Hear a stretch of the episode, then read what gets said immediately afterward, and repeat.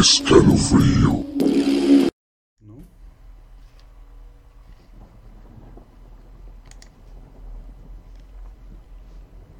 Aquel que ha visto un espíritu ya no podría estar como si nunca lo hubiera visto. John Henry Newman. ¿Qué tal amigos? ¿Cómo están? Me da mucho gusto saludarles en esta noche de viernes 4 de septiembre del año 2020.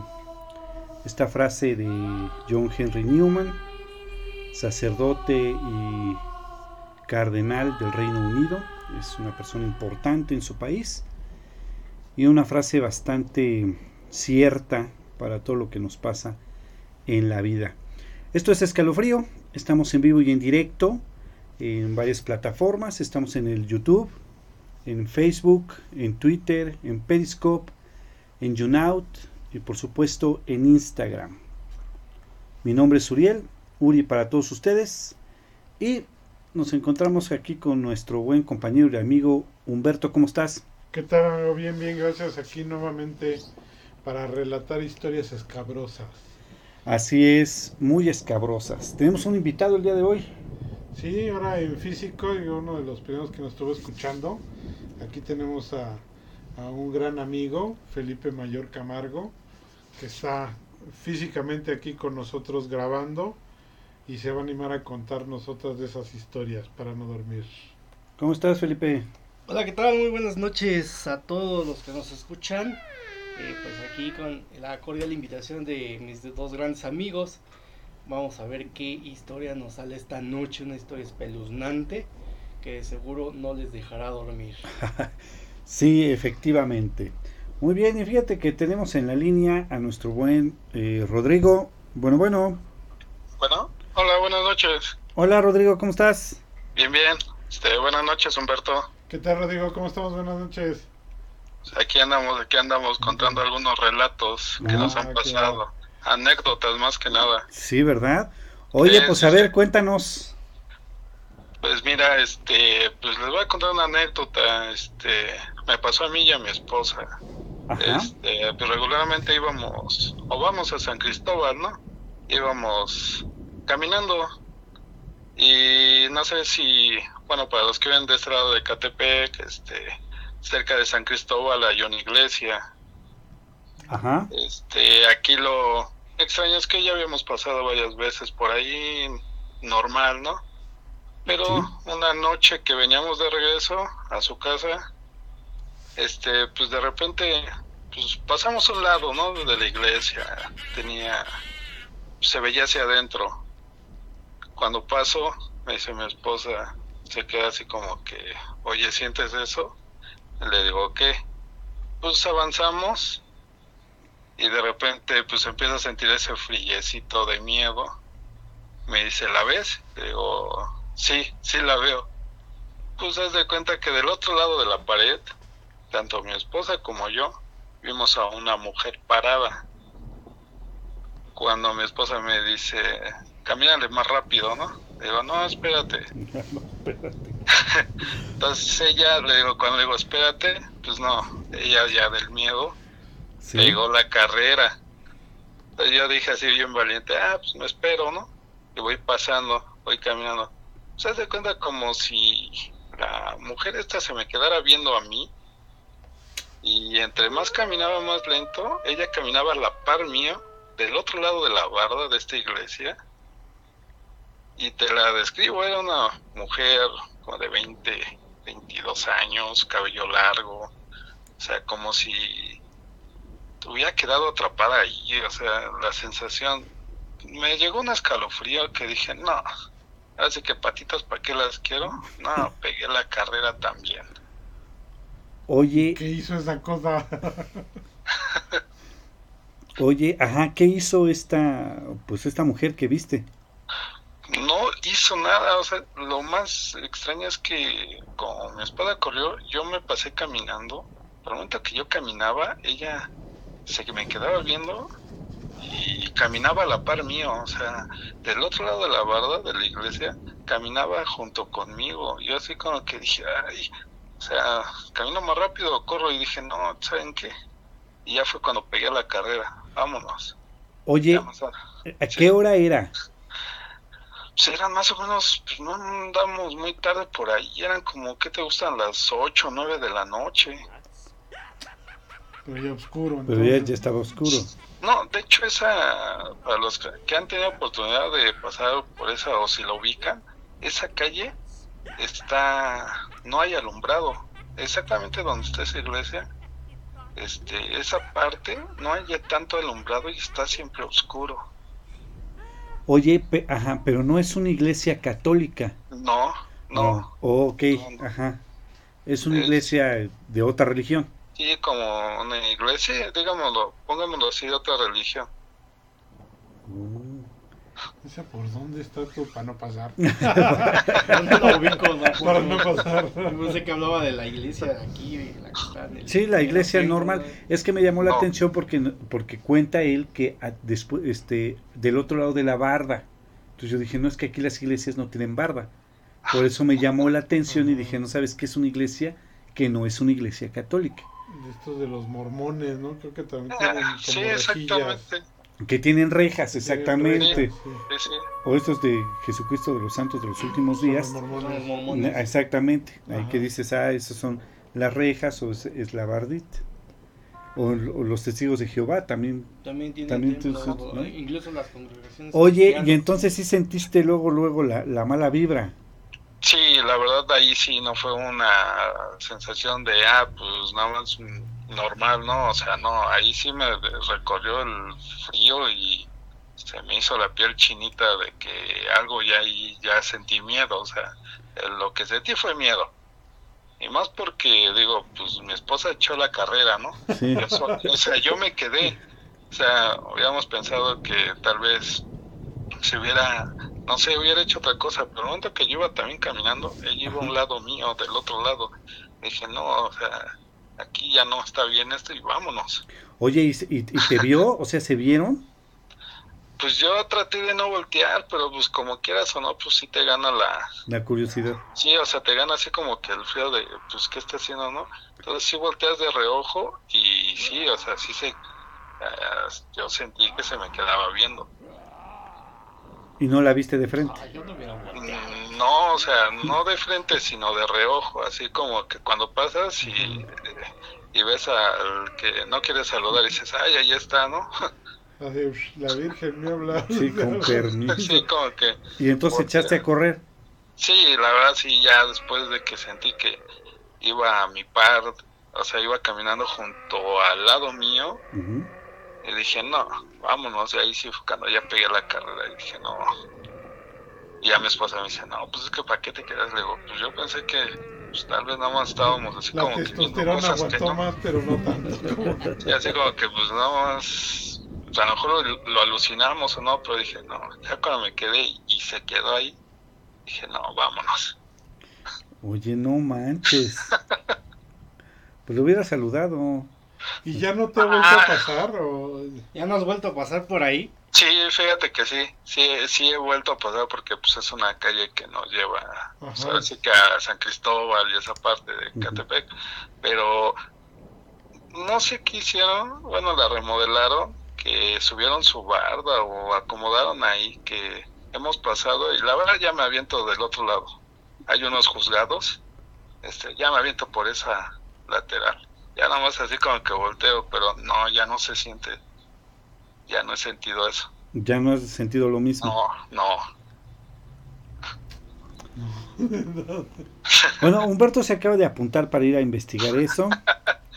Dice que él no tiene miedo. Dice que él no le da miedo nada de eso. Seguramente las bardas ya están reforzadas y no se escapa nada. Fíjate que yo eh, sé de una historia, eh, Rodrigo, a lo mejor eh, Sí. tú puedes, este, pues a lo mejor has escuchado porque desde el rumbo. Sí, Poquito más adelante de esa iglesia, de donde están Sí. esas iglesias, eh, hay como un tipo callejoncito. ajá. Y dicen que por ahí se aparece un señor en la noche, que aparece un señor cruzando la calle y desapareciendo en una barda. O sea, como si fuera a seguir derecho, pero se, se desaparece en una barda. Caray, pues dime en qué callejón para no pasar, porque... Es, es allá adelante, es como a dos cuadras de esa iglesia. sí, ¿sí? hacia Esa calle se llama. Vicente Villada. Ah, ya, sí. Sí, Ya sí, sabes Sí, dónde. ¿no? conozco la calle, sí. Ese- esa calle se llama Vicente Villada. Y adelante está este, la iglesia que dices, Sí, porque es la única calle que no tiene alumbrado. Esa parte no tiene Ajá. alumbrado. No tiene alumbrado. Todas las demás iglesias que comentamos sí, Sí. tienen alumbrado público, porque Sí. están en- hay una en la, en la avenida Insurgentes y ahí tiene alumbrado. Pero esa donde él dice, sí. este no tiene alumbrado público y adelante, ajá, adelante está ese como Oye, ¿qué crees que yo callejoncito. paso seguido por ahí. A lo mejor tú A eres el señor. es el señor. Sí, ahorita de noche. A lo mejor es el señor que desaparece en la barda ahí. No manches, ¿cómo crees? No, pero sí hay una leyenda de que por ahí había una cañada, algo así. Y Una este, barranca, ¿no? Una barranca. Y piensan que es el diablo. Yo sí he oído varias veces esa.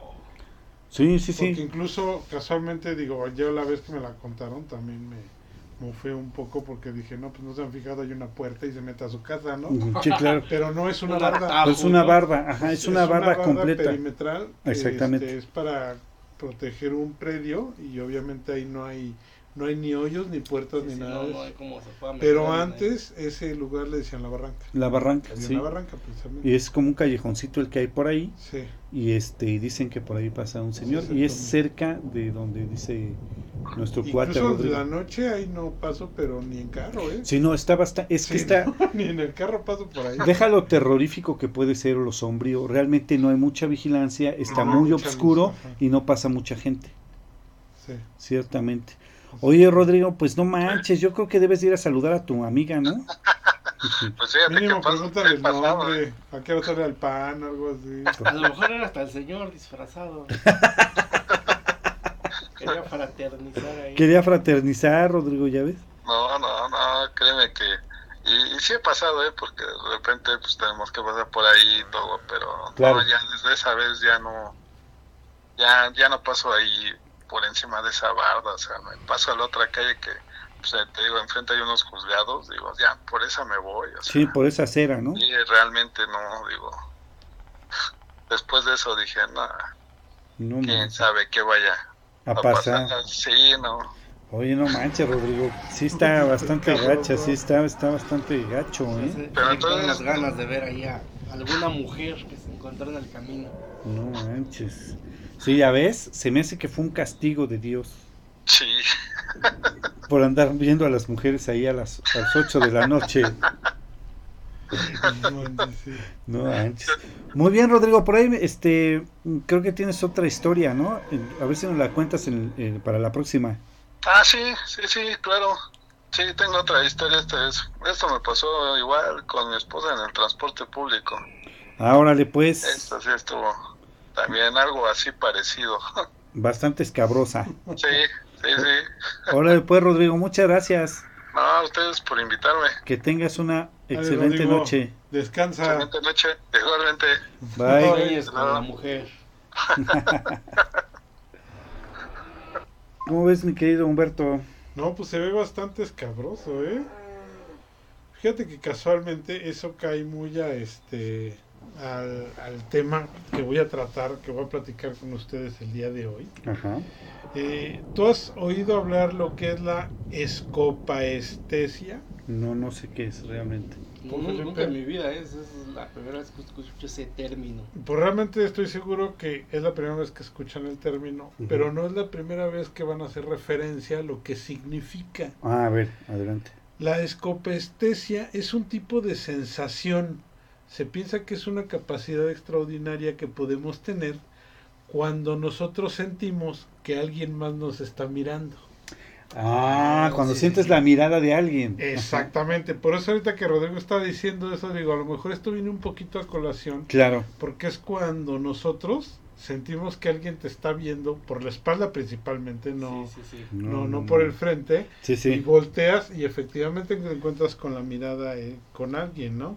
así es. Fíjate que esto se ha estado estudiando y realmente en varios estudios se ha demostrado que posiblemente sea un rasgo de, de protección en el cual nosotros siempre estamos alerta y al estar alerta eh, cualquier sensación de miedo, de intriga que tengas, obviamente más en la espalda que es un área que no podemos ver y entonces le empieza a dar un poco de ansiedad al cerebro para voltear y casualmente al momento en que tú volteas ese movimiento le llama la atención a otras personas y te pueden este, llegar a voltear a ver a ti. Claro. Cuando tú las ves de frente dices, No estaba esa me viendo. estaba viendo, ¿no? Sí, claro, pero, claro. pero bueno, interrumpiéndote un poco, Humberto, no sé si te va que ver aquí también el tema energético, es decir, yo sí creo en, en- en esos rollos energéticos, eh, en que pues una mirada, un, incluso un pensamiento ¿no? que tengas hacia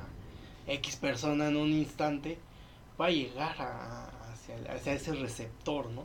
Ajá. Claro. Entonces, este, digo, es sí muy interesante lo que comentas, creo que realmente así es.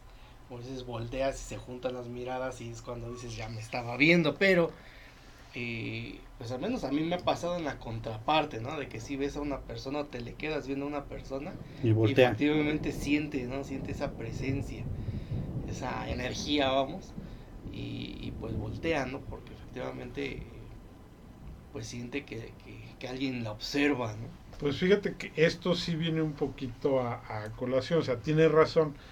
Ha habido gente, uno de ellos fue Edward Tichern, Ajá. Ticherner, Sí. fue un psicólogo que a finales del siglo XX eh, él fundó la psicología estructuralista y él empezó a profundizar en el análisis de la mente. Y en 1898, fíjate que fue en el siglo pasado, cuando se decidió publicar un estudio sobre la escopaestesia. Ajá. Sí, eh, él contactó a diferentes personas que se decían sentirse observados. Entonces él quiso, él quiso saber cuando hizo los estudios realmente científicos, ¿no? Eh, porque Tirchner no creía en los fenómenos extrasensoriales, pero como buen científico antes debía demostrar con evidencias si esta capacidad era real o no. Entonces el trabajo que él hizo fue publicado en la revista Science. ¿sí? Él lo que hizo fue precisamente colocar y observar a varias personas y anotar cuando realmente las estaban viendo y si la persona lo percibía o no. Ok. A lo que él llegó fue que un 50% y que podía decir que fue más que nada coincidencia, ujú. que, que las personas percibían cuando alguien las estaba viendo. ¿no? Ajá. porque llegó a la conclusión de que realmente es una percepción de que nosotros tenemos una inquietud por lo que se encuentra a nuestras espaldas que no podemos ver Ujú. y que este y que precisamente eso es lo que nos hace sentir el miedo para voltear la sensación que alguien nos está viendo y volteamos Claro. pero sin embargo hay otros estudios que después empezaron a ser ya más actuales incluso con personas invidentes y se dieron cuenta que las personas invidentes principalmente ciegos obviamente en más del 70% de las personas invidentes podían captar a los objetos que estaban frente a ellos. Obviamente que no pueden ver, pero sí los percibían. Sí sabían, ajá. Y también ellos eran más sensibles a darse cuenta cuando alguien los estaba viendo o no. En este otro estudio más moderno se demostró que más del 70% de la gente sí realmente sentía cuando alguien los miraba. Ok. Entonces, esto es algo muy interesante porque se ha demostrado con varios estudios que no solo tenemos nuestros cinco sentidos, eh, los ojos, el tacto, el olfato, el oído, Sí. o sea, sino que nosotros podemos llegar a tener, bueno, tenemos cerca de 26 sentidos, Ajá. ¿sí? Y la capacidad de percibir el movimiento más allá de nuestro cuerpo o la interpolación, que es la kinestesia, es un sentido que nos permite saber qué es lo que, qué es lo que eh, ocurre en, en nuestro interior y fuera de nosotros. Y piensan que ese sentido está más desarrollado en las personas invidentes, las cuales pueden sentir objetos frente a ellos y detrás de ellos, vaya a su alrededor, obviamente sin poderlos ver. Entonces, ¿cómo ven esto? eh? Entonces, sí. a lo Pues- mejor muchas veces que han pasado por algún lado, que, que dicen, ay, yo sentí que alguien me volteó a ver desde esa ventana en aquella casa abandonada que no vive nadie desde hace 10 años, pues posiblemente tenían razón, ¿eh? Sí, sí, sí. Sí, en efecto, en efecto. Yo creo que también esto eh, tiene que ver, ¿no? Con un poco con la especie, eh, perdón, con la evolución de las especies como tal. Y pues por ahí tocando un poco el tema de las ballenas, por ejemplo, algunos animales marinos que precisamente navegan eh, a base del sistema de radar, entonces yo creo que como como seres biológicos que al final de cuentas somos, conservamos a lo mejor una mínima parte de esa capacidad. Sí, podría ser. Fíjate que ahorita que comentan conscientemente a lo mejor no controlamos, pero el inconsciente sí la maneja y la toma en cuenta. Claro, fíjate que ahorita que mencionas eso, me viene, bueno, recuerdo el hecho de que te acuerdas que dicen que si te despiertas en la noche, la madrugada, sin razón alguna, es porque alguien te está observando. Porque tienes la capacidad de captar esa, esa mirada, ¿no? Entonces dicen, dicen, cuentan que estás en la noche durmiendo y te despiertas sin razón aparente, es porque alguien o algo te está, observando. Y, yo creo que, a, muchos les pasa, ¿no? Que te despiertas y lo primero que haces es buscar ese ¿qué onda, ¿no? Y hay otra historia pegada a esa que dice que por eso mismo no se recomienda poner sillas cerca del lugar o en el lugar de donde duermes. Ajá. Porque es una invitación para los espíritus a sentarse a observarte. ¿En serio? Sí, sí, eso dicen. Y voy a quitar la silla que tengo ahí en mi cama entonces. Ya ves, por eso te despiertas todos los días. No, hasta eso no. fíjate que esa, esa colación de eso que acabas de decir tú, es, es eso. Yo había escuchado esa otra. Sí, que no. es malo tener sillas este, cerca de, del lugar donde duermes, porque es una invitación para los espíritus a sentarse a observar. Ay, sácate a bañarlas. Uh. Entonces sí, ya la goma, ¿eh? Sí, no, Y con las sábanas blindadas, pues que estamos 100% protegidos. no, sí, no, no. Es que mira, pues a lo mejor sí llegan y se sientan y te ven. Con que no los veas tú. Exacto. Está todo tranquilo, ¿no, Con que se queden en ese nivel, en ese Oye, pues está, interesante, fíjate que siento sí, sí tiene cierta base lógica lo que realmente se cuenta por ahí, investigaciones científicas donde se demostró que lo más seguro es que no sea una casualidad. Porque las personas que no lo captan es porque tienen esa capacidad más cerrada. Claro. Claro, sí, sí, sí, obviamente. Sin embargo, que posiblemente la capacidad sea cierta. No manches, está todo... A veces es lo que hablábamos del conocimiento perdido. Oye, sí, fíjate que ahorita para pasar a, a, lo que nos va a contar el buen Felipe, te vamos a andar, mandarle un saludo, ¿no? Andrade 13. Un saludo. 13. Se dice que nos manda saludar, saludos a todos y que ya empezaron los relatos. Eh, Sigan escuchando Escalofrío, nos invita Andrade 13. Un saludo para ti, Pedro, muchas gracias por escucharnos. Este saludos al buen Felipe José Luis Gómez, ¿lo conoces? Ah, claro que sí, gran amigo. Amigo. Gran amigo, claro, es amigo. Saludos, saludos al buen José Luis. Martín Díaz, saludos, un saludo a Martín Díaz también, que nos están escuchando por medio del YouTube. Pues muy bien, Felipe, a ver, ahora sí dinos, ¿qué onda? Nos tienes intrigados. Pues mira, esta, esta historia que, voy a relatar a continuación desprende precisamente esto de, los sueños, del despertarse a, medianoche o a, horas de la madrugada. Sí. Por esa extraña sensación o, algún ruido, ¿no? Que se escucha. Esto le sucedió a, un, a uno de mis tíos, un hermano en papá. Eh, es una, una historia que me contaron hace mucho tiempo, era yo, yo un niño, y más o menos la recuerdo, ¿no? Entonces, pues sucede que él estaba plácidamente eh, descansando, durmiendo en su casa.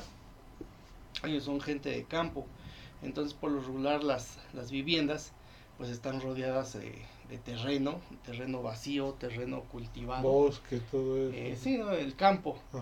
Entonces, este, pues él recuerda que estaba ahí durmiendo, quedándose dormido. Eh, se calcula que sería, no sé, las 2, 3 de la mañana. Cuando de pronto empezó a escuchar unos gritos desgarradores. así fuerte y muy cercano. y, y- y más bien que venían acercándose, ¿no? Entonces lo primero que pensó mi tío es, eh, no, pues algo pasó, algo sucede afuera, eh, la familia, lo primero que pensó fue en eh, primo, la tía, la, la abuela que vive en, pues en, en la cercanía, ¿no? ¿no? No son casas que estén juntas, digamos, pero pues eh, al ser una comunidad, eh, las casas están relativamente cerca, ¿no? De caminar algunos metros Claro. y llegar a las viviendas. Entonces lo primero que piensa es, pues algo sucede, ¿no? Con alguna algún familiar. Entonces eh, se incorpora, se levanta y sale, ¿no? Caminar a, pues ahí al campo, a la- campo, los ¿eh? caminos, ¿no? A buscar de dónde se originaba se originaba el- el- los gritos, ¿no? Entonces empieza primero ahí a, a las cercanías de la casa del vecino que, que- que tiene más cerca Sí. y, y pues como dicen a escudriñar, ¿no? ¿Qué pasa? Ve que todo está en orden, todo tranquilo y pues se sorprenden, no se sorprenden, pues de dónde vienen los gritos y así sigue caminando Ujú. en, en varias casas, En varias en casas. varios puntos, deteniéndose eh, con la prudencia pues de no despertar a nadie, ¿no? no molestar a nadie a menos que vea alguna situación extraña. Claro. Entonces se va deteniendo, pues que en casa de fulanita hasta que llega a casa de la abuela, que es este, digamos su principal preocupación, ¿no? Que Sí. a la abuela le, le hubiera sucedido algo, ¿no? Entonces, este, pues nada, todo en orden, todo tranquilo aparentemente. Entonces él decide, pues regresar, ¿no? A- sobre sus pasos a, a seguir descansando, ¿no? Pero con esta eh, inquietud, esta incertidumbre, de qué de es lo que escuchó, ¿no? Entonces, eh, pues eh, al, al regresar ya cerca de donde vive, eh, hay un cruce de caminos ahí. Y dice que cuando justamente se encuentra en este cruce, empezó a sentir un escalofrío así tremendo, ¿no? Se te erizan los, los vellos de los brazos, la, la espalda, Todo. el, el miedo, ¿no? Esa sensación extraña eh, inexplicable. Y que justamente al, al momento que tiene esta sensación, vuelve a escuchar ese grito, ese llanto, ¿no? Pero en la lejanía hay unos, unos este, cerritos ahí. Entonces de que escuchó como si del cerro bajara ese grito, pasara cerca de donde está él, haciéndose más fuerte. Y sintió esa sensación, ¿no? ese grito aterrador eh, dentro de él.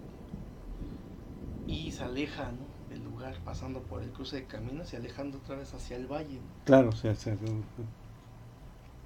perdiéndose en la noche. Sí, no vio nada. Y no vio Y No. no vio nada. o sea, fue el puro grito. Solamente fue el puro grito. O sea, es lo, es lo que lo despierta. Va a investigar qué sucede en las cercanías, si hay algún evento ahí. Sí, sí, con- pasa algo, ¿no? Con la gente. Y al regresar él ya cerca de su casa, tiene esta sensación, escucha nuevamente estos gritos. Y pues la, la experiencia ¿no? que vive de quedarse paralizado de miedo ¿no?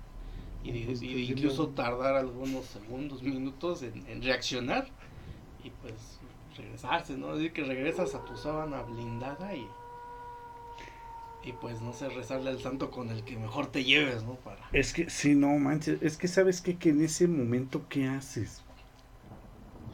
Pues es que primero, por lógica, empiezas a buscarle una razón, ¿no? O sea, a lo mejor al escuchar ese grito esperabas ver, pues no sé, una mujer este, herida, saliendo corriendo, algo Sí, por sí, el claro. estilo, sí, pero sí, sí. cuando tienes la sensación de ahí, lo que hablábamos ahorita de la escopaestesia, Ujú.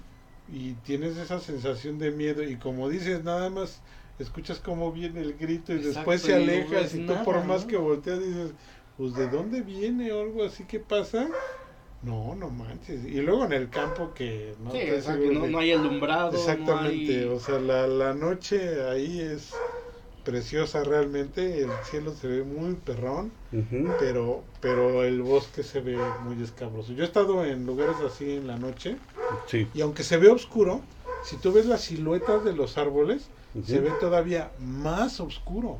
Sí, claro, Sí, sí, no, porque hacen ¿no? sombra sobre su propio... Ajá, exactamente, sobre los propios entonces- árboles. Es algo así como que bastante impresionante lo que puede llegar a, a hacer esto. Y este y después de ahí, ¿qué, qué, qué hizo tu tío? No, pues ahí termina, digamos, el, el relato. se queda ahí unos minutos, no sabemos cuánto tiempo, hasta que pues reacciona, ¿no? Le regresa, le regresa el color, le regresa la sensación y pues logra este seguir el camino, ¿no? Porque estás de acuerdo Sí, verdaderamente no les pasó, no le pasó nada. No le pasó nada, sí, no, no, pasó nada, eh, digamos, a, lo sobrenatural es esto, ¿no? Que escucha el grito, pues, escucha cómo se va acercando y cómo pasa, ¿no? Pero jamás ve nada, ¿no? Y solamente esa sensación de que a lo mejor está el viento eh, y, pues nada más, ¿no? O sea, eh, yo creo que vivir una experiencia, digo, a mí, a mí me ha pasado digo, no algo así, nunca he visto nada hasta ahorita, pero igual cuando era adolescente andaba paseando por ahí en el monte, eh, yo en las tardes acostumbraba a agarrar la bicicleta de alguno de mis tíos y me iba eh, de, la casa de mi abuela al monte, pues no sé, a lo mejor sean un par, tres kilómetros a lo mucho, que me alejaba hacia campo abierto. Y en alguna ocasión se llegó a ponchar la, la llanta de la bicicleta estando allá y pues, regresar caminando, ¿no? Yo por lo regular acostumbraba a regresar antes de que oscureciera. No tanto porque me diera miedo de oscuridad, sino pues precisamente para no caerme en, alguna zanja, güey, que me provocara algún accidente. Regresar allá al momento que oscureciera y estar cerca de casa. Entonces me agarra ya en la noche, pues regreso caminando, ya empieza a oscurecer. Y precisamente hablando de este tema que, que comentas, sentía esa sensación de que alguien me observaba. Iba con mi bicicleta en mano, caminando, disfrutando pues, de la noche, de las estrellas, y de repente empecé a sentir esa sensación de que alguien me observaba. ¿no? Y empiezas a sentir ese escalofrío, ese miedo, ¿no? Esa tensión en el cuerpo. Y entonces sí sentí que pasó algo encima de mi cabeza, así, ¿no? En el momento que, eso pasa, me pasa rozando, pues automáticamente me, me, quedé paralizado ahí, ¿no? Por el, por el miedo, el terror. Que se me pausó casi al instante porque eh, alcancé a ver a lo lejos, era una lechuza. pasó encima de mí y se fue a posar sobre un árbol por allá. Claro. En ese momento así me regresó el alma al cuerpo y ah, era una lechuza. No, pero e, es la, la, la sensación que, que vives al momento. pasó con con un animal, con un ave. Pero pues no quisiera yo siquiera imaginarme pues, lo que sintió en este caso mi tío, ¿no? Al tener esa, esa sensación ahí en, la mitad de la noche, en mitad del campo y pues con una experiencia así. Sí, sí, eso sí. Este, pues fíjate que hay una leyenda muy curiosa eh, que habla precisamente sobre la lechuza, ¿eh? Eh, tú sabes que, por ejemplo, parte de unas leyendas mayas que existen eh, hablan del Tunculuchu o el tecolote. Sí. Sí, él es considerado una de las aves más sabias. Y, los de, y se creía que los demás animales, las, las demás aves, acudían a ella a pedirle consejo. ¿sí? Pero un día Digo, y eso es como las fábulas que se contaban en aquel entonces, ¿no? Pero que un día invitaron a la lechuza a una fiesta entre todos los pájaros y todo el relajo, y que pues por ahí el búho se puso medio jarra, y este, y pues muchos se burlaron de él, entre ellos los humanos. Entonces, cuenta la leyenda que, él se molestó mucho por esta actitud que tomó el humano por haberse burlado de la lechuza y que entonces él empezó a buscar cómo vengarse de, de los humanos. Y, y, él encontró que había un olor muy característico en todos los camposantos o panteones que, que los humanos tenían y él empezó a identificar ese olor como el olor a la muerte. Entonces, para burlarse ahora el búho de, de los humanos, eh, dicen que él, se convirtió en un ave que podía reconocer el olor de la muerte y que cuando tú ves a un búho que está cerca de ti, este, ululando, ¿qué se llama? Sí, ululando. Cuando ulúa cerca de ti un búho, es que posiblemente está viendo tu, este, tu futura muerte o está viendo cómo la muerte se te acerca. Sí, de hecho es la creencia, ¿no? que cuando el búho canta... de esa leyenda. O sea, con lo que me acabas de decir, mira, Ya se te No, hizo, se me ¿no? hizo. Fíjate, eh, es por eso que es ese dicho, cuando el búho canta, el indio muere. Eso lo dice Pedro Infante en la película sí. de Tizoc. Sí, Cuando el tu culo te canta, el Es- indio muere. Exactamente, es por eso. Pues esa es la situación. Oye, pues está padre, ¿no? ¿Cómo Pues ves? no, no, No, no pues, está padre. pues yo no, creo que, padre, porque yo creo que Ya los. Digo, yo sabía que los opilotes es ya cuando te estás quebrando, pero los tecolotes. ya se quebraron todos los opilotes. Todavía hay uno por ahí. Sí, todavía no- Fíjate que, no digo, o sea, lo que me, me refiero es que está padre, fíjate el origen de esa situación, ¿no? O como nos cuenta aquí nuestro buen amigo Felipe, este, todo ese tipo de historias que se cuentan en, en las lejanías a la ciudad Ajá. también son interesantes, ¿no? Eso es a lo que me refiero. Este, ¿te ha, to- te ha tocado tú que has ido de campamento? ¿Te ha tocado ir y encontrarte a un, a un búho, a un tecolote? Mira, si yo contara las cosas que me han pasado en los campamentos, nadie quisiera ir de campamento. Ok, no, nada más si te encontraste una lechuza blanca. No, Blanca no, pero sí. Sí, Sí, sí te ha tocado. No, realmente es una experiencia muy padre, ¿eh? No, no, o sea, no. Yo, No, yo no donde, eso de vivo, allá en, en Cuautitlán, en el fraccionamiento donde vivo, hay, pues, no sé si sean lechuzas o búhos, pero a veces aparecen ahí sobrevolando en, pues, en la zona. Sí, en la noche es lechuza. Ajá. El, el halcón, el aguililla, todo eso que también puede llegar a ver en esas zonas son, son diurnos. Y este, no, es muy padre, realmente la experiencia es muy padre. Y fíjate que el hecho de, de enfrentarte al bosque y a todos estos miedos que estamos hablando, es una experiencia muy perrona y satisfactoria. ¿eh? O sea, a mí sí, lo más que pudiera yo ir a acampar, sí lo haría. Nunca me ha pasado nada raro. He visto cosas que obviamente no vas a ver en la ciudad cosas que te pueden generar miedos, pero sin embargo aprendes a controlarlo porque realmente la mayoría de los miedos están en ti. Exacto. Sí, claro, pues, obviamente, obviamente, o sea, son traumas tuyos. O sea, no es de que vayas a ir al bosque y se te aparezca la bruja de Blair o este la llorona ya de o la llorona loca o cosas así. Nosotros una vez eh, fuimos atrevidamente realmente eh, a acampar y fuimos a acampar al lado de lo que era antes como un pequeño convento de ruido que está en Puebla. Ujú. Y fuimos a acampar ahí porque se supone que ahí aparece en la noche un monje Ujú. que ahorcaron ahí por no entregar la, la ubicación de, de un tesoro.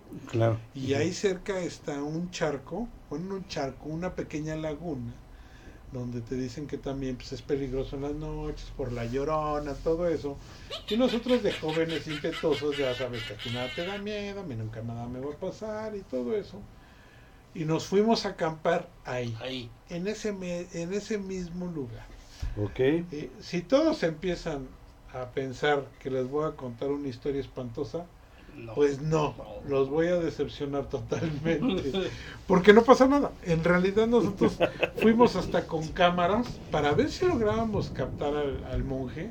Nunca oímos nada.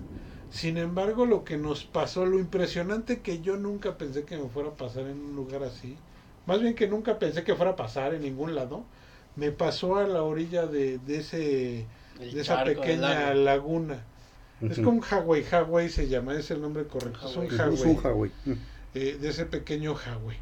Nosotros nos acostamos ahí, con la, a escasos 5 metros, con la, con la esperanza de a lo mejor que se apareciera la llorona. O sea, fíjate nada más cómo íbamos, ¿no? Que a ver qué se nos aparecía, a ver si era cierto. Gracias a Dios no se nos apareció nada de eso. Pero sin embargo, tuvimos el cantar, yo creo que de miles de ranas que había en Ah, ese lugar. Oh. Pero era un sonido ensordecedor, en serio, ¿eh? Ensordecedor.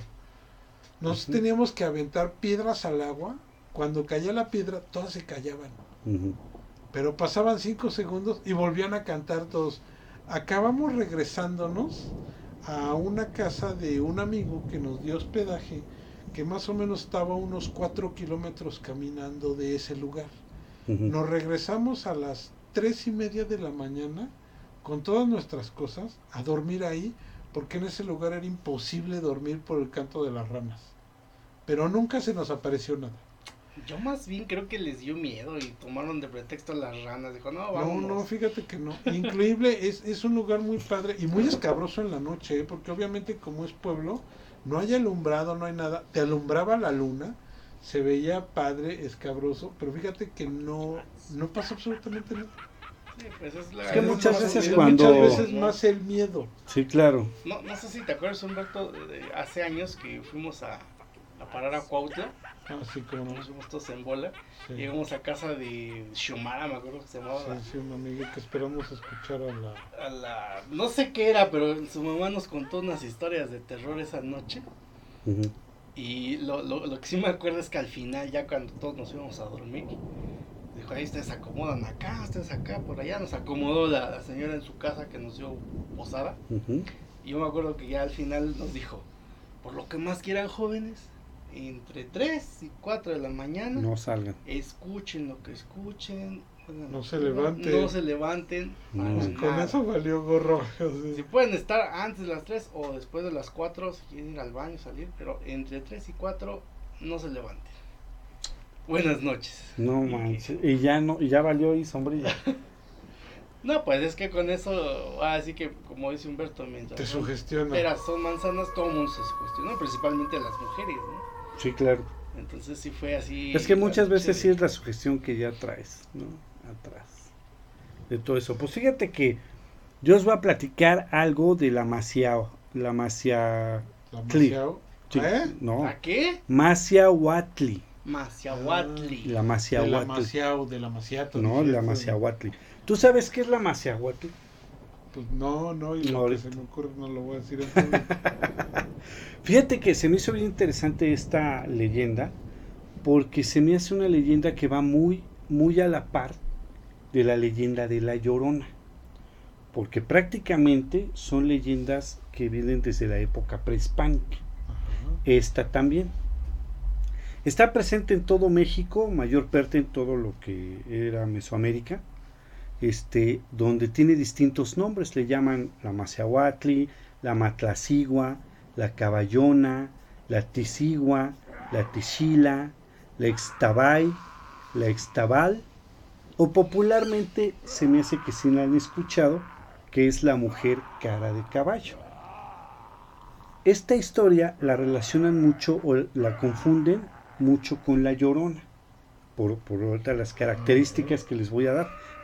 Pero realmente este, es otra leyenda y esa parte es diferente, ¿no? Este, también llegan a relacionarla con la aparición del mismísimo amo de las tinieblas, Belcebú. Belcebú, el diablo, ¿no? Existen a lo largo de la historia múltiples y múltiples testimonios sobre este, esta aparición. Todos tienen en común que son caminos solitarios, lugares solos, de poca luz, este, demostrándose al- a los hombres que son trasnochadores, fiesteros, mujeriegos, borrachos, infieles. No estoy O sea, en, describiendo... en México como al 70% de los hombres. Exactamente, no estoy describiendo a Humberto. Así es, No, a no, la gente. no ¿Cómo crees? No, no, no, no, por eso, no lo estoy describiendo. Entonces, dicen que es una mujer de cuerpo atractivo, este, muy bien formada la, la mujer, y siempre está de espaldas, alejándose o simplemente dándole la espalda, ¿no? con la cara totalmente cubierta, ya sea por su cabello o por un velo. Invariablemente la víctima se siente fascinado, atraído por la bella mujer, y pues cuando menos espera, tómala, da la vuelta y este pues el hombre se lleva el susto de su vida porque la mujer tiene una cabeza de caballo y con los ojos rojos, ¿no? Y a veces te habla y te dice, Ay, aún no te parezco, sí, te dice, aún te parezco bella. O a mí también me gustas mucho, no Pues manches. así ¿no? caballón, hay uno borracho, pues ya. Sí, ya. a esas horas ya todos los, todos los gatos ya. son pardos, ¿no?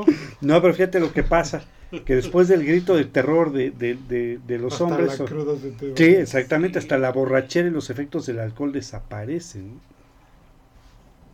Eh, muchas veces la víctima queda tocada, tocada se dice cuando... Sí, ya con queda mal de la cabeza. Exactamente, ajá, exactamente. Traumado. traumado Sí, o, muchas veces pierde la vida por la impresión. Este, fíjate que esta historia de, de la mujer que de caballo, Ajá, este, tiene muchas vertientes, inclusive hay quienes dicen que no es una cara de caballo, sino puede ser una cara de un perro, la cara de un cerdo, un rostro de una anciana, una calavera, este, eh, no sé, un, este, ¿cómo se llama cuando tienes eh, descarnado, una cara descarnada, ajá, una cara de caballo con piel a veces, te habla. Y fíjate que el origen se me hizo interesante porque tiene sus orígenes en Mesoamérica, este, está relacionada con una diosa azteca que es la diosa azteca de la luna. Se llamaba Mestli, así se llamaba. En Oaxaca, por ejemplo, es una deidad de la muerte, conocida como la Matlacigua. En Nuevo León y en la Ciudad de México es una mujer que fue víctima de brujería o magia negra. Y ya sabes, el alma penando, ¿no? Buscando venganza. Este, y por ejemplo, también es una deidad, la Ixtabab o lo Ixtabay, es, este, es, una deidad eh, del suicidio en algunas regiones. Y en Nayarit es una diosa que fue maldecida por su esposo, que era el dios Tlaloc. o sea, imagínate la riqueza de esta leyenda, ¿no? Que se me hace muy, muy parecida a la Llorona. de Tlaloc la tenemos aquí en el el Museo de Antropología. Así es, ahí está. Este, por ejemplo, en Nayarit tiene una versión muy similar a la salvadoreña, que según la versión nayarita fue una mujer, una diosa de la luna, como decíamos, esposa de, de Tlaloc, con quien tuvo un hijo, el cual trataba mal, lo abandonó y le fue infiel a su esposo, quien tras descubrir sus malas acciones, este, la maldijo llamándola la Sina, eh, Sinanagua, Sinanaba. Sinagua. ¿no? Sinagua. ¿Cómo? Sihuanaba. Sihuanaba, exactamente. Se me sana como raro el nombre, ¿no? Sí. Que significa mujer horrible, siendo condenada a, vagar por el campo y apareciéndose a los hombres como una mujer hermosa y para cuando ellos se acercan, pues revela su espantosa cara de caballo. ¿No, será alguna relación, ya ves, digo, no sé, ahorita, pero estoy relacionando, a lo mejor es una, pero ya ves que hay muchas mujeres que, que son así preferibles de, de otro tipo de moral. Se les dice casquivanas, de cascos ligeros. A lo mejor tendría algo que ver esto de. Es posible. Con la mujer de cara de caballo. Ajá, con la mujer cara de caballo. Yo, ahorita lo estoy relacionando. ¿eh? Sí, sí, es posible porque. Tienen orígenes muy distintos. Muy distintos, ¿no? Pero yo digo que puede ser posible por la forma en la que se refieren a. ¿no? Entonces yo, yo imagino que sí puede ser este, esta situación. Este espanta a los hombres, que en realidad sería una mujer que recibió una maldición o fue víctima de brujería, lo que comentábamos hace un momento, ¿no? Este, como magia negra o un ritual satánico, eh, por eso sería un ser maligno o una entidad demoníaca que busca venganza, que era lo que estaba yo comentando hace un momento, ¿no? Eh, por ejemplo, en, Oaxaca se encuentra, se cuenta que la Matlacíhuatl fue una deidad, deidad, zapoteca de la muerte, conocida antiguamente como Micatlehuatzihuatl. Según la antigua creencia, cada cosa que se le pedía a la diosa era como pedir un día o un año más de vida. Y pues se encargaba de recolectar las almas de los eh, difuntos para llevárselos al inframundo. Al Mictlán, precisamente. Ah, sí, al Mictlán, exactamente. Este, así que es el dios de los, el señor de los muertos. También se cree que es el alma de una mujer en pena que era cruel y asesina y vaga en este mundo a modo de castigo. ¿no? Ya sabes, siempre, no sé por qué siempre pasa eso, comentábamos en algún momento, ¿no? Siempre los castigan aquí, ¿no? Sí, sí, siempre, sí, exacto. sí, exactamente, ¿no? Este, por ejemplo, en Aguascalientes se dice que es el fantasma de la mujer, que es un fantasma de la mujer con cara de caballo, que fue una mujer infiel, ya saben, ¿no? Y su esposo, al descubrirla, eh, en un profundo ataque de celos, mató al amante y, y, a ella este, la amarró de las manos a un extremo de una cuerda y el otro extremo la ató a un caballo. Entonces, echando un feroz corrido hacia un camino de piedras, la mujer este, pues se había lastimado toda y su cara se le deformó asemejándola a una cara de un caballo.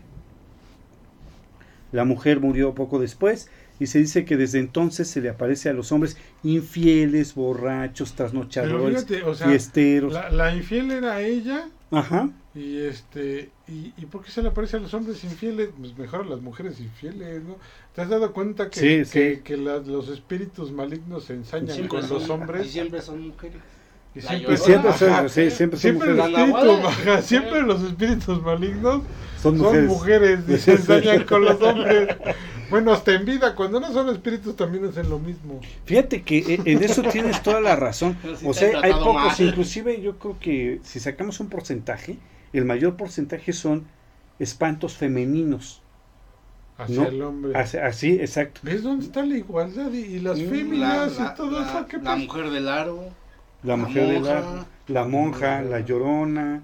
La de la este, maldición. ¿Cómo se llama esta? La de. Este. Ay, la mujer sonriente del metro, ah, la niña caníbal, la planchada, la planchada, o sea, son, son de, bueno, son, mujeres, son mujeres, o sea, hombres a quién conoces, al charro negro, el Catrín, no, y eso se cree que el charro negro y el Catrín son el mismo, y el diablo, ¿no? El diablo nada más. No manches, está cañón. Fíjate ahora, fíjate, en la ruta maya, a esta, este, la mujer cada de caballo, la llaman ex Tabay. sí. Que según una leyenda maya, es un espíritu maligno que habita en las ceibas este, y seduce a todo aquel que se le acerque eh, en alguno de estos árboles. O sea, las ceibas son árboles, son árboles muy, muy grandes, por cierto. También está relacionado con una diosa maya dominada como Ixtab, que era la diosa de los ahorcados. Esta última premiaba a los suicidas con el cielo, es decir, a un ahorcado uno que se suicidaba, esta diosa los premiaba con, el, cielo. Así es. Eh, y pues bueno, también hay una, hay una versión que es una, que fue una princesa maya llamada Zululay, hija del gobernador Alach, la cual se había enamorado de un joven guerrero, quien también estaba enamorado de ella. Ya sabes, la clásica historia de que no podían estar juntos, los descubre su papá. De y Julieta de la era prehispánica. De, la era prehispánica, ¿no? Y pues este, ya saben, le da Matarili y ella se queda vagando en esta tierra, ¿no? Este, hay una este, versión este, de Querétaro, allá le llaman la Ciguanaba, donde se dice que se aparece en un lago por debajo de un puente el cual se le conoce como el puente del sapo. Si hay alguien de Querétaro que nos escuche, pues que nos pueda confirmar esta situación. Este, ahí se dice que esta, la mujer que de caballo, aparece como una mujer bellísima que se baña desnuda para atraer a los hombres y siempre está de espaldas. Los hombres al acercarse comienzan a hablarle, ya sabes, este, intentando ver su rostro.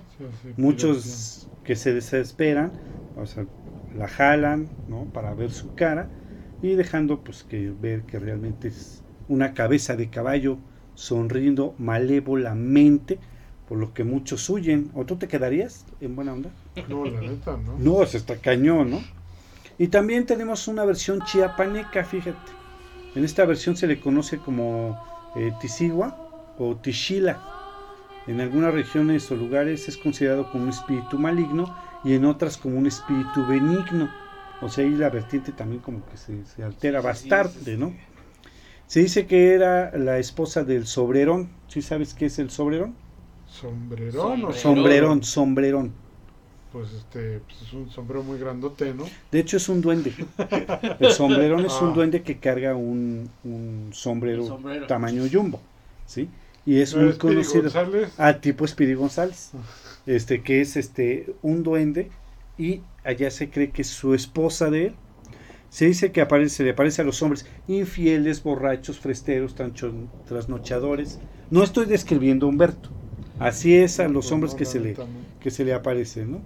Bueno, este pero, pero hablando de hombres así, tú Humberto eh, vas en la noche en el campo y ves una mujer ahí, no sé, a la una de la mañana, o sea, ¿tú te le No, la neta no. Es que está como raro, ¿no? Yo, yo imagino que sí debe ser gente que viene borracha. Es que fíjate que ¿No? yo pienso que el origen ahorita, lo que estaba diciendo Felipe, es de que precisamente en, en, en, en campo, no en ciudad, esto yo veo muy difícil en ciudad, ¿no? Primero no hay ni agua.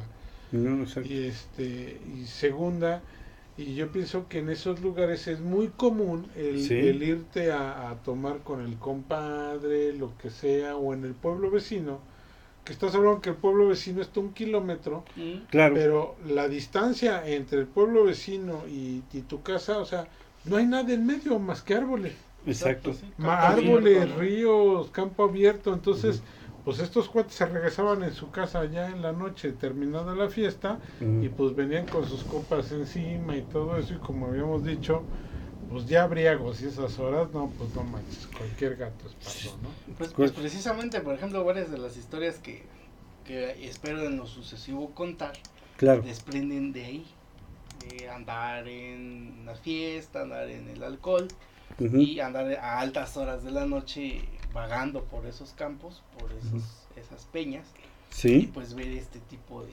vivir ese tipo de... No, es que imagínate, o sea, yo la verdad, yo creo que está como raro porque, como bien dijo Felipe, o sea, tú ves a una mujer bien, bella, en la noche, bañándose, o simplemente caminando por una vereda oscura, yo no me le acerco. O sea, la verdad, o sea, está como Y raro. menos ¿no? con estas historias, Sí, no manches, Fíjate que en El Salvador regreso. está presente en varios lados. En El Salvador es igual, si, si Guanaba se, se conoce. En Nicaragua y en Costa Rica como Segua. Y en Chile la conocen como la maldita. O sea, sí, Sí, realmente es sí. interesante que es más o menos como la llorona, ¿no? Ya ves que eso estábamos viendo que incluso se aparece en varias partes en, en Europa, Hasta en Europa. en Europa, pero casi casi en todo, de Centroamérica hacia todo Sudamérica. Ujú. Recuerdo que esa vez hicimos un programa de tres Sí, de- horas, sí. si mal Es no que, es que hay recuerdo, muchas versiones de nada La más Llorona, hablando de la llorona. Sí. Pero a mí me sorprendió, yo pensé que era mexicana 100%, ¿no? No, Claro. La Pero- mayoría de las, de las leyendas que se cuentan son provienen de, de España principalmente. Sí, sí, sí, sí. Sí. Este, Y déjame decirte que esta leyenda de la mujer cara de caballo proviene desde la época de la conquista. Inclusive hay una historia por ahí de Hernán Cortés que tuvo un encuentro con ella. No, pero Hernán Cortés era un choro, es como Loret de Mola, o sea, créele el 10%. Lord, ¿cómo le dicen? Lord Montajes. Lord Los montajes, o sea, Lord Montajes. no, un día vamos a hacer, digo, no tiene nada que ver, ¿no? Pero, con espantos, pero un día hay que enlistar todas las mentiras que dijo Hernán Cortés eh, de México sobre la conquista y no manches, ¿eh? López Dóriga y Loret de Mola juntas, no, se quedan, se quedan chiquitos, son aficionados, bien Sí. amateurs, ¿eh? Sí, no. Y este, y me encontré con varias, varias historias incontables, por supuesto, de esta aparición. Y se me hizo muy, muy interesante porque yo recuerdo que de, de hace muchos años te contaban esa historia, se nos apareció la llorona, este, y tenía cara de caballo. ¿Me explico? Ajá. Y resulta de que no. O sea, realmente son dos historias diferentes, dos leyendas diferentes, de dos situaciones diferentes. Dos, dos, sí. ¿no? Sí, porque hasta los orígenes son pues bastante dispersos. Pues ahorita, ahorita que, me acuerdo, ahorita que me acuerdo, yo recuerdo que mi papá me contó una de estas historias referentes a la mujer cara de caballo. Ya no recuerdo si le pasó a alguno de sus compañeros de escuela cuando eh, él, él estudió en la sierra de Zacualtipán, que queda en el estado de Hidalgo, De Pachuca hacia, hacia esa parte de la sierra Mestitlán, Zacualtipán. Ese sí es una... Sí, conozco Zacualtipán. Esa sí es una zona boscosa, a diferencia de, de, de, de acá del, del, del lado donde yo les cuento que es, digamos, un valle más, más seco. Más seco. Humberto acaba de levantar la mano ya que conoce esos rumbos por allá para ir a buscar a la mujer cara de caballo, traernos fotos y videos de esa aparición. Gracias Humberto Sí, porque vale, espérenlos antes de morir. Sí, entonces mi, mi papá me contó una historia que le pasó igual a un grupo de, de muchachos que andaban de fiesta y lo mismo, o sea, se encontraron una mujer ahí, incluso en un río, estaba en un río, una mujer vestida de blanco, perfecta de silueta, de espaldas, y uno de ellos pues fue el atrevido a, este, pues, a querer conquistar a la chica y al voltear ella la cara de caballo. Y, pues al parecer pues ahí le dio el supiritaco. Mm, el supiritaco. Y se llamaba, Sí, ¿no? está, está cañón. O sea, se me hizo bien interesante la leyenda que viene, quién sabe desde cuándo. Este, y en muchas partes de, de, de- de América se conoce esa leyenda con distintos nombres, pero se conoce. ¿no? ¿Cómo ven, chamacos? Caballo, pues, Oigan. Vamos a mandar saludos. César Rodríguez. Un saludo a César Rodríguez que nos César está. Rodríguez. Saludos, saludos. Dice, mi abuelo nos contaba de niños la historia de la mujer cara de caballo que espantó a muchos de los soldados en la época revolucionaria. Soldados asomando, fíjate. Eso dice César Rodríguez, un saludo, muchas gracias por estarnos escuchando.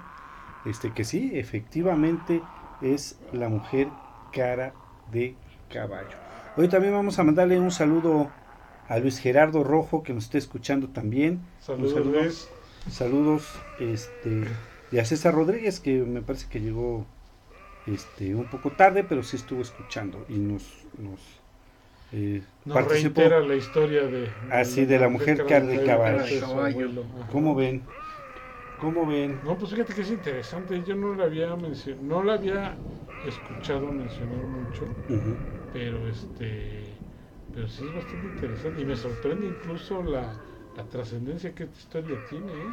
Sí, Sí. Me- sí, ahorita sí, sí. se me figura mucho a la Llorona. sí, Claro. La Llorona. De hecho, yo ya la había escuchado, o sea, la parte de la historia que me contó mi papá, la, la he escuchado incluso también en, en cuentos.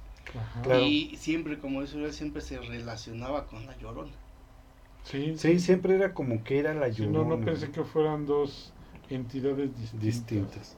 Hoy también vamos a mandar saludos a Jorge RH y por supuesto a Liliana Betán y a Juan eh, Martínez, me supongo que es su apellido, porque es Juan MTZ, que nos están este pues escuchando también Saludos, saludos. ¿Desde En- dónde nos escuchan? en YouNow.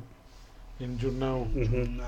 Y en Instagram, este yo mero nos está escuchando, así se hace llamar, no sé quién es ese Su alias. Su alias, ajá. Pero en YouNow nos están escuchando, mire. Ah, Niño, perfectamente. Saludos a Jorge, Pedro, Liliana y Juan, ¿me dijiste? O Sí, Juan Martínez. Jorge.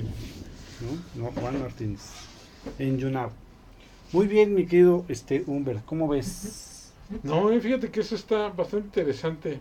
Sí, está, está Hay que, hay que investigar un poquito más sobre esta de la mujer cara de caballo.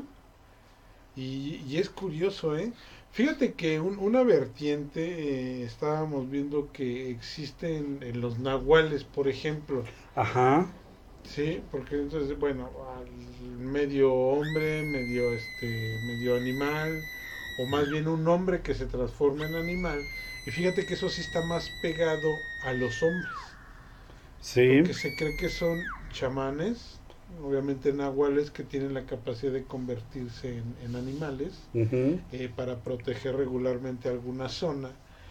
Pero sin embargo, en eso es, es algo casi exclusivo de los hombres, pero sí existe la historia de una nahuala o una mujer que se convierte en jaguar en la selva chapaneca. ¿A poco? Así es. Entonces, esto se me hizo curioso porque esto de los nahuales es era clase exclusiva de los hombres. De Los los hombres, hombres. claro. Mi abuela me contaba historias de los nahuales, los casi nahuales. siempre eran guajolotes. Sí, guajolotes, Guajolotes. lobos, Lobos son lo- eh, aves también. Aves también. Mm. Pero Sí, eran- son comunes. Pero como que lo más común era un guajolote, Un o un negro.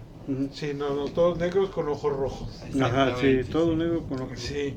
Bueno, pues esto aquí cuenta la leyenda que era la esposa de, de un curandero y que esta esposa lo empezó a celar mucho y que, pues, que le daba envidia, coraje, celos cuando curaba a alguien, principalmente a las mujeres, y las mujeres le agradecían eh, regalándole cosas. O sea, no, no le agradecían de una manera física, por así decirlo. ¿no? Ok. O sea, simplemente le agradecían por regalándole que una gallinita, llevándole fruta, eh, en agradecimiento por haberlas curado, ¿no? Claro, Pero sí, la mujer en sus celos eh, tanto se hacía ideas, volvemos a lo mismo que a veces nuestra cabeza es el peor enemigo que tenemos. sí. Sí. Eh, y ella llegó a tal grado que, que empezó a internarse. creía que las mujeres creían, querían quitarle a su esposo. Y ella las empezó a seguir y a veces empezó a internar en el bosque. Y un día eh, se empezó a convulsionar. Y su convulsión fue tan fuerte que se empezó a arrancar la piel. Eso cuenta la leyenda, ¿eh? Dice, se empezó a arrancar la piel hasta que su cuerpo quedó ensangrentado y, y, esto lo hizo hasta que se convirtió en un jaguar. Si se fijan, esta no es ni, siquiera la manera común que tiene un jaguar, un jaguar, perdón, un, nahual, de convertirse en animal. ¿sí? Eh, dice que esa noche, al convertirse en jaguar, esa noche mató a una mujer que había sido curada por su esposo y a toda su familia. Además destrozó su vivienda y mató a todos los animales que estaban en, en esa en las cercanías de esa casa. Claro. Eh, y los hombres obviamente se dieron cuenta de todo esto, quisieron ir a, a cazar al jaguar, pero la mujer seguía matando a las mujeres que se le acercaban a su marido. Ah. Y un día el marido empezó a sospechar que, que el jaguar era su esposa que se convertía. Y un día la siguió precisamente en la noche y se dio cuenta que efectivamente era, era su esposa y que la parte donde dejaba la piel, porque recordemos que los jaguares dejan la piel al convertirse en otro animal, y, este, y lo que hizo el esposo fue echarle sal a la piel de la, de la mujer para que se secara.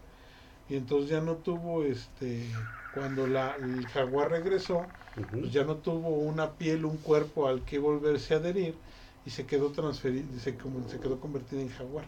Ah, ok, yo sé, ya no Entonces va a buscar al esposo y el esposo la, la encara, pero obviamente ella siendo jaguar, pues supera al esposo y también lo mata.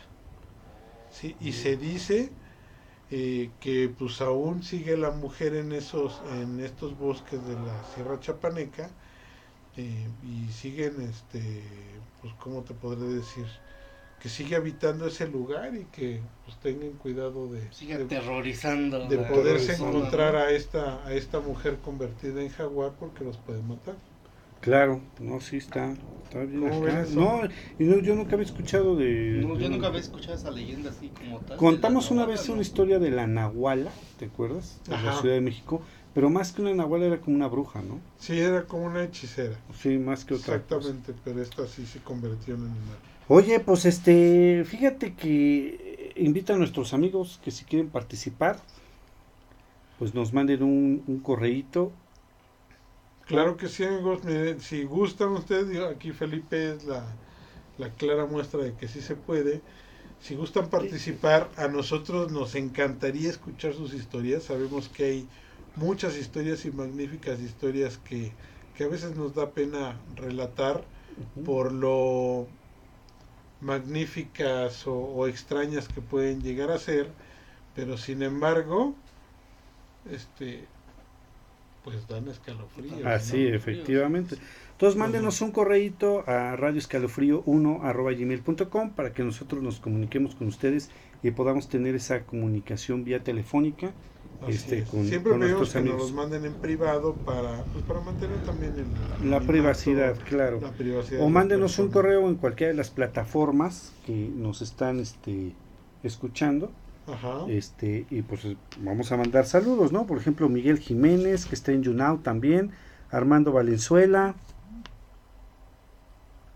¿Quién más?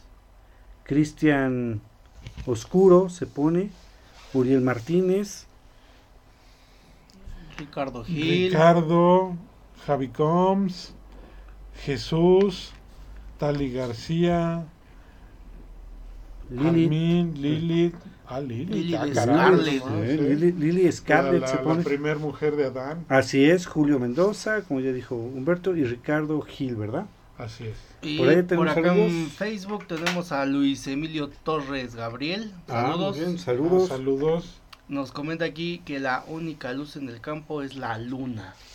Sí. Mm, en realidad no, también están las luciérnagas, también este hay, hay otro tipo de... Las estrellas mismas. Exactamente. Las ranas, como se llaman las ranas, ¿no? Que también... No, sí, pero son raros. Pero fíjate que yo acampando sí, sí he visto eh, alumbrados por los ciérnagas, se ve bastante padre. El plancton luminoso en la laguna de Chacagua. Exactamente, pero nada más hay. Y ciertamente la luna. Y fíjate que es increíble cómo la luna eh, se ve muy claro, ¿eh? Sí. Es casi, casi como si. No tanto como si estuviera de día. No, pero, Pero, sí, sí, se ve muy bien iluminado y a Sí. blanco y negro, no, se ve precioso. O sea, es una es una luz muy especial la de la luna. Pero sí hay otros factores y principalmente pues las fogatas y, y lo artificial ya hecho por el hombre, ¿no? Ya lamentablemente hay muy muy pocos lugares que no estén no estén afectados por el hombre y iluminados por la luz eléctrica y, y esto no, no se salvan los bosques de esto. Así es, efectivamente. Muy bien, muchachos, pues me dio mucho gusto estar aquí con ustedes. Nos vemos en 15 días en Escalofrío. Recuerden que dentro de 8 días toca Arkham.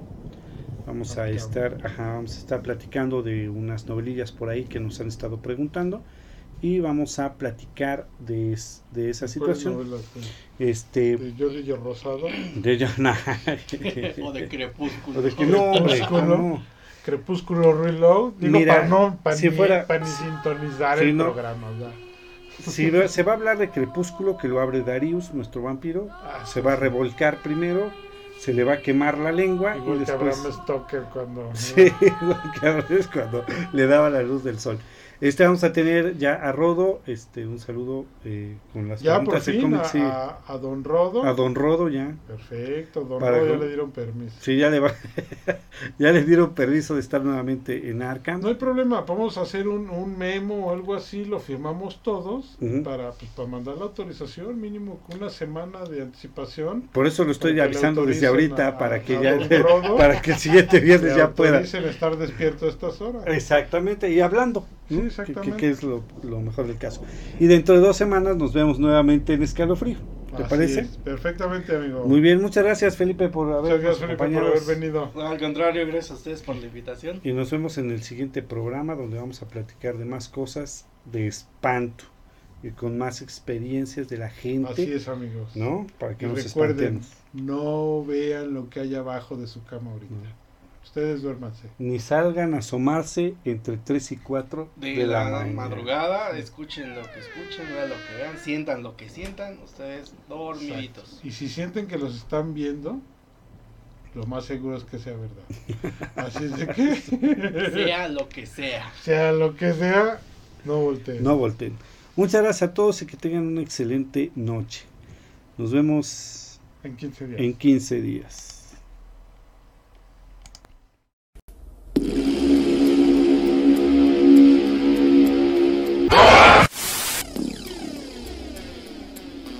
Escalofrío.